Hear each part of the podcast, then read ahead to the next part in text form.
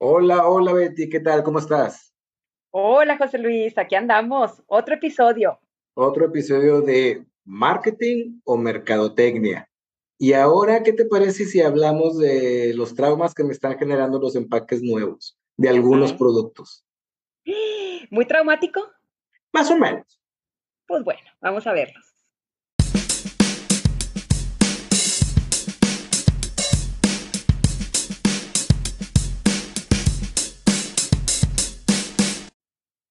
Pues bien, aquí estamos. Déjame te cuento, eh, Betty, que esta semana, en la mañana, pues me estaba arreglando para ir a, para ir al trabajo y tengo un bote de cera para el cabello. Entonces, como no me he cortado el cabello, pues entonces ya necesito empezar a ponerme ese producto y lo tengo desde hace tiempo. Pero haz de cuenta que el bote por fuera tú lo ves de unas dimensiones y cuando lo abres, pues lo ves lleno de producto, lleno de cera. Hoy, bueno, no, hoy hace, hace pocos días empiezo, o sea, llego a la parte donde toco el fondo del envase.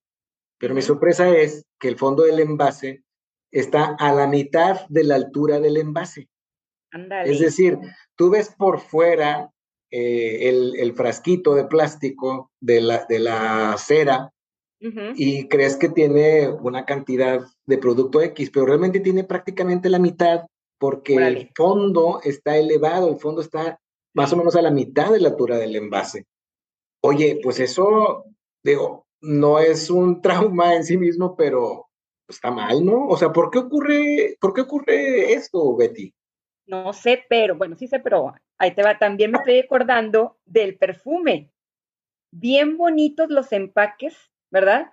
Pero oye, 25 mililitros, ¿verdad? De perfume. Así es. Entonces, pues son envases engañosos, José Luis, ¿verdad? Son envases engañosos que pues nos venden la parte de afuera. Al final del día, si me regreso un poquito, el envase nace para proteger al producto, Claro. ¿verdad? Esa es una de las funciones que tiene el envase, proteger al producto.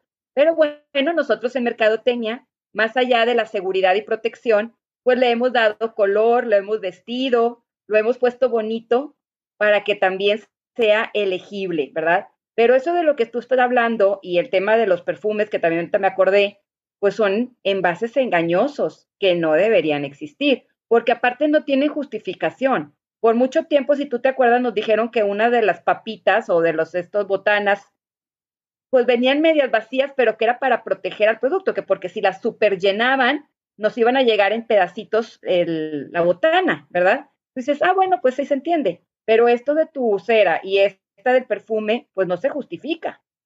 Pues no se justifica, pero es una cuestión de, pues de, de márgenes, o sea, de, de, de, mantener unos márgenes determinados por parte de la empresa, pero a uno, a uno no nos quieren vender un envase más chico, o sea, que visiblemente más pequeño, ¿verdad? En Claro, Estados, en porque es, Estados Unidos, perdón, en Estados Unidos hay algo que le han dado a llamar shrink, shrinkflation, es decir, shrink de empequeñecer y relacionado con ajá, inflación. Porque, bueno, allá, a diferencia de México y otros, otras naciones latinoamericanas, pues no están tan acostumbrados a la inflación y ahora pues vivimos momentos de inflaciones altas. Entonces, muchos sí, productos, muchos empaques, sobre todo de alimentos, están, no han reducido el empaque, no han subido el precio, ajá, pero han reducido la cantidad de producto que le ponen al, claro. al, al empaque.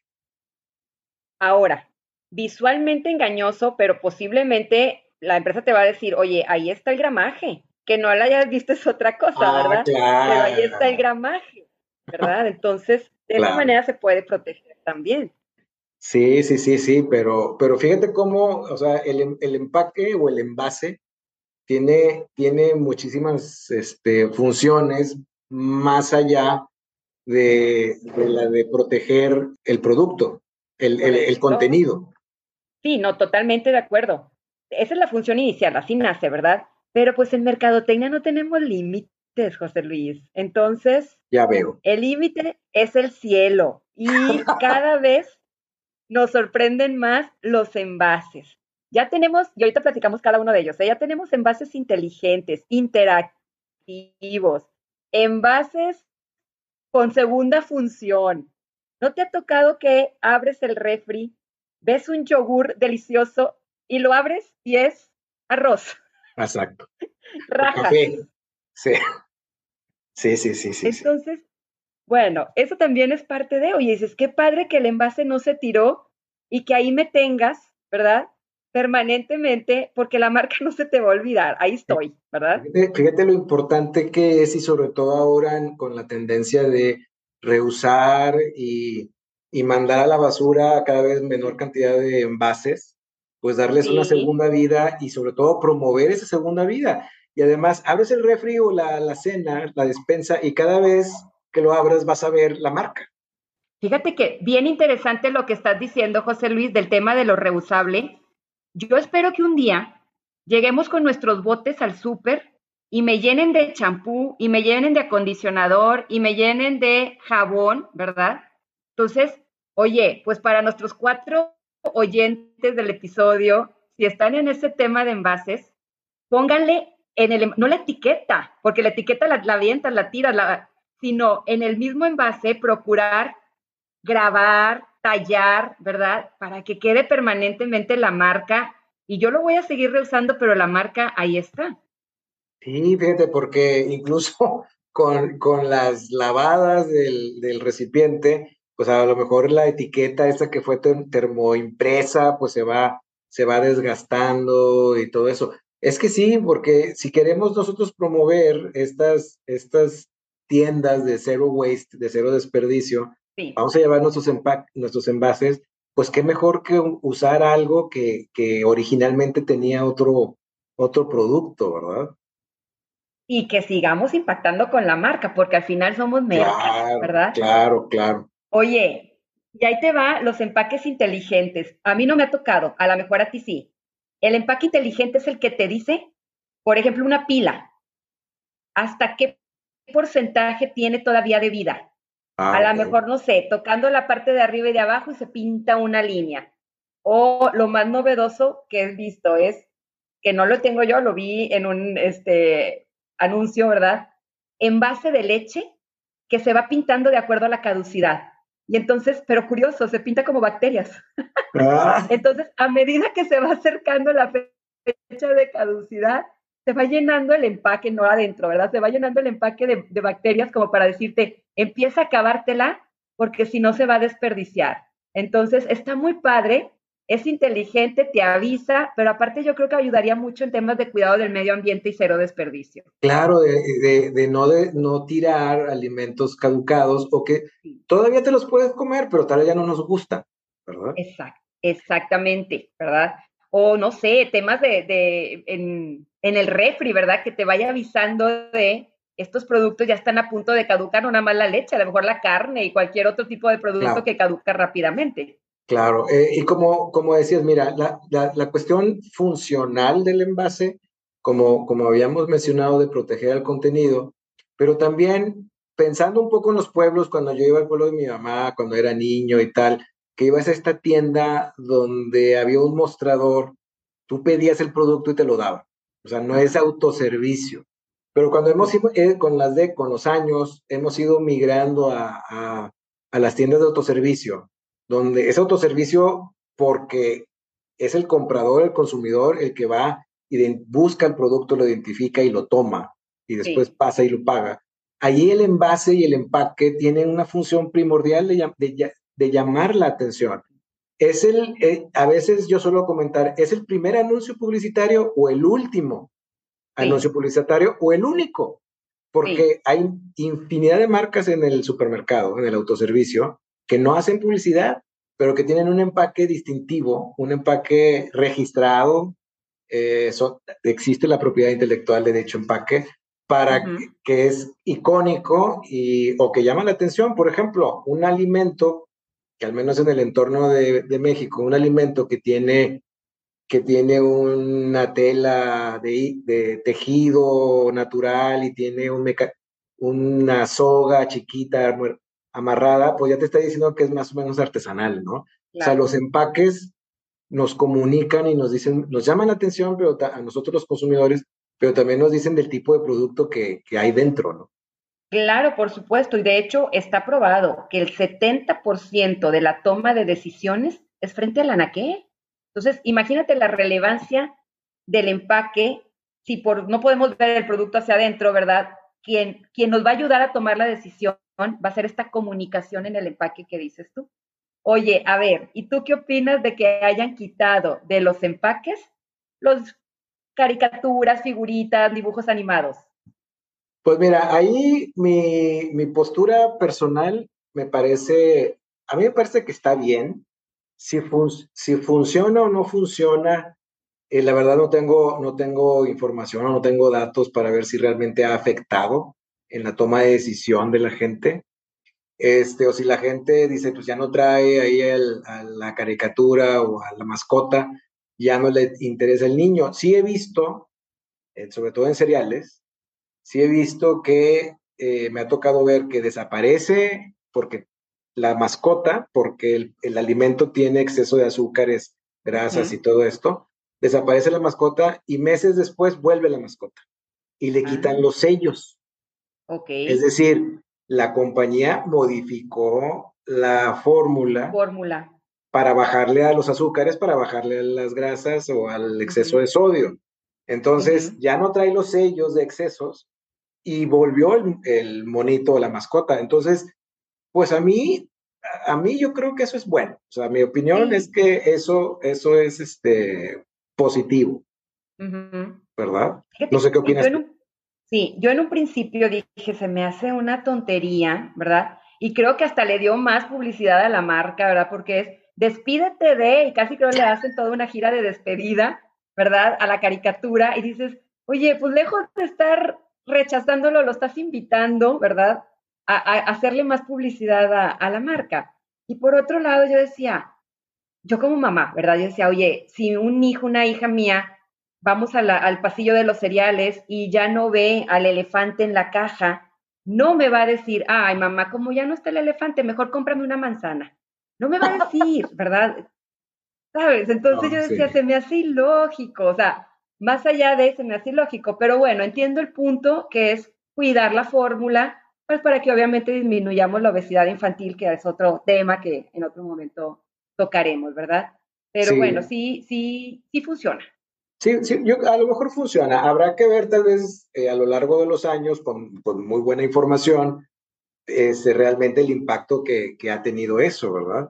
Oye, pero hablando de alimentos, también hubo una época hace, hace, unos, hace unos años donde en casa intentábamos ser vegetarianos, intentamos ser veganos. Entonces, aquí en casa yo soy el que va, el que hace la compra en el supermercado. Entonces, me gusta mucho ir. Bueno, no es que me dé un super placer, pero no me molesta ir. la cuestión es, Así, la cuestión es que veo un, en, las partes de quesos y embutidos y todo esto, veo un chorizo que dice chorizo de soya. Ajá. Así tal cual, chorizo de soya. Y es, es una porción pequeña. Entonces, lo, lo compré, no revisé los ingredientes, la verdad. Confié en la etiqueta del, del envase.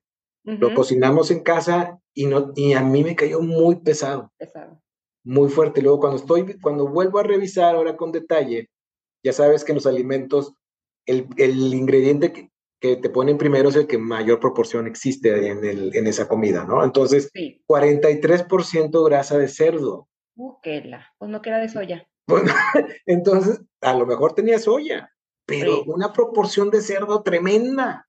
Sí. Eso es lo que, como tenía muchos no años, vale. tenía tiempo sin consumir eso, pues este, sí estuvo, estuvo fuerte, decepcionante, incluso hasta claro.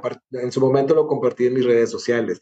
Entonces, otra vez, el, el, el, la información engañosa en el empaque, ¿verdad? Claro, por supuesto, no se vale. Yo creo que, oye, a ver, tú que estás en el tema más de comunicación que yo, ¿hay alguna eh, secretaría que regule esta, esta información o no hay? Pues eh, desgraciadamente está muy disperso y son diferentes autoridades. En, aquí en México son diferentes ministerios o secretarías uh -huh. las que se encargan de diferentes industrias, ¿no? Uh -huh. Entonces, eh, sí hay una normativa que dice sobre el, el, nombre que le pones al producto y sobre todo la descripción que le pones al producto, pues tiene que estar, tiene que ser fiel a los ingredientes. Sí. Pero pues aquí te basas en que la gente lo respete, ¿verdad? Sí. Porque inspectores y gente que vaya a poner multas, pues no hay pues para cubrir todo el país. Ya te entiendo. Y se basan, yo creo que se basan también en que la gente ponga denuncias o ponga quejas. Ya. Ya no he visto ese producto, eso sí, ya no lo he visto yo en el supermercado. Súper bien. Oye, bueno, ya te va otros empaques, los empaques interactivos que te permiten pintarlo, recortarlo, más allá de reutilizarlo, ¿verdad? Que eso ya es lo que ya platicamos, el, el que puedas hacer algo con esos empaques, ¿verdad? Yo me acuerdo de empaques donde venía una muñequita que la podían recortar, o, viene en blanco y negro y te permite pintarlo. Sí, y, y, bueno, de hecho eso sucede mucho con niños, ¿no? Ajá. Ahora, ¿no se estará perdiendo, o sea, eso, o por, porque ahora todos tenemos un teléfono, bueno, no todos, muchos tenemos un, un, un smartphone y estamos viendo ahí con la saliva escurriendo, nos estamos viendo lo que está ahí. Y tal vez ya, por ejemplo, yo cuando me acuerdo cuando comía cereal, me la pasaba leyendo la caja. La caja, por supuesto, es un fact. Sí, sí, sí, que cuando estás solo almorzando cereal, te avientas toda la caja, de punta a punta te la lees. Ahorita no, si estás solo, estás viendo una serie, ¿no? Exacto. Eh. Hasta eso ha cambiado. Yo no sé hasta qué punto también cambian los llamados transjuguetes. Ándale. Fíjate que los transjuguetes son productos que no son juguetes, pero que cuyo envase o empaque ha sido diseñado para que parezca juguete, para que sea algo utilizado por los niños como juguete. No sé, un, un, envase de champú, eh, un ah. envase de cualquier otro producto que lo diseñan con unos colores, con una forma este, apropiada para las manos de, de un niño pequeño. ¿Y qué, qué, sucede? Que en el, en el punto de venta, si el padre o la madre lleva al niño, el niño eh, y el papá está viendo champús, el niño va a, va a querer ese, ¿no? O si es el champú para el niño, pues obviamente pues es mucho mejor que sea un transjuguete, es decir, el envase, pues puede ser un barco, puede ser un submarino, puede ser un avión, una nave espacial. Este, de hecho, ah, híjole, ya los traumas de la infancia, pero no, ojo, aquí no va de fondo sonido de violines, ¿verdad? Porque eso no es una historia triste, pero yo usaba cajas de zapatos como juguetes. ¿Como un trenecito lo jalabas o cómo? No, era, no, era una nave espacial, ponía lucha, ponían monitos, ponía figuras de acción y, la, nave espacial era esa, porque se podían asomar por encima. Pues, entonces, digo, no es una historia de, extrema pobreza. no, no, no, simplemente era tu imaginación. Exactamente, exactamente. Claro, por supuesto. No, hombre, es que el tema de envase da para mucho, José Luis, porque de verdad es una arma de venta sumamente poderosa. Como tú dijiste ahorita, puede ser hasta la única forma de comunicación que tiene la marca para poderse, valga la redundancia, comunicar con el consumidor, ¿verdad? Y si a eso le agrega lo que acabo de comentar, que mucha de la decisión es frente, viendo al, al anaquel, pues obviamente se pone más poderoso todavía eh, esto. Oye, productos DOMIS, estos productos como la sal, el azúcar, a veces no tienen tanta competencia o no tienes tu referencia de cuál es mejor o peor, muchas veces el empaque es el que te decide, el, dices, me llevo este, ¿verdad? Entonces, no desestimemos, creo que es un tema bastante interesante y muy importante y un, un, referente de venta en, en, cualquier producto, ¿verdad? Que, que nos, nosotros ofrezcamos y creo que es un punto bastante importante dentro de mercadotecnia el, el envase. Sí, mira, y ya, ya para ir, para ir cerrando, ahora recordé una marca de, una marca de sal eh, de los Estados Unidos.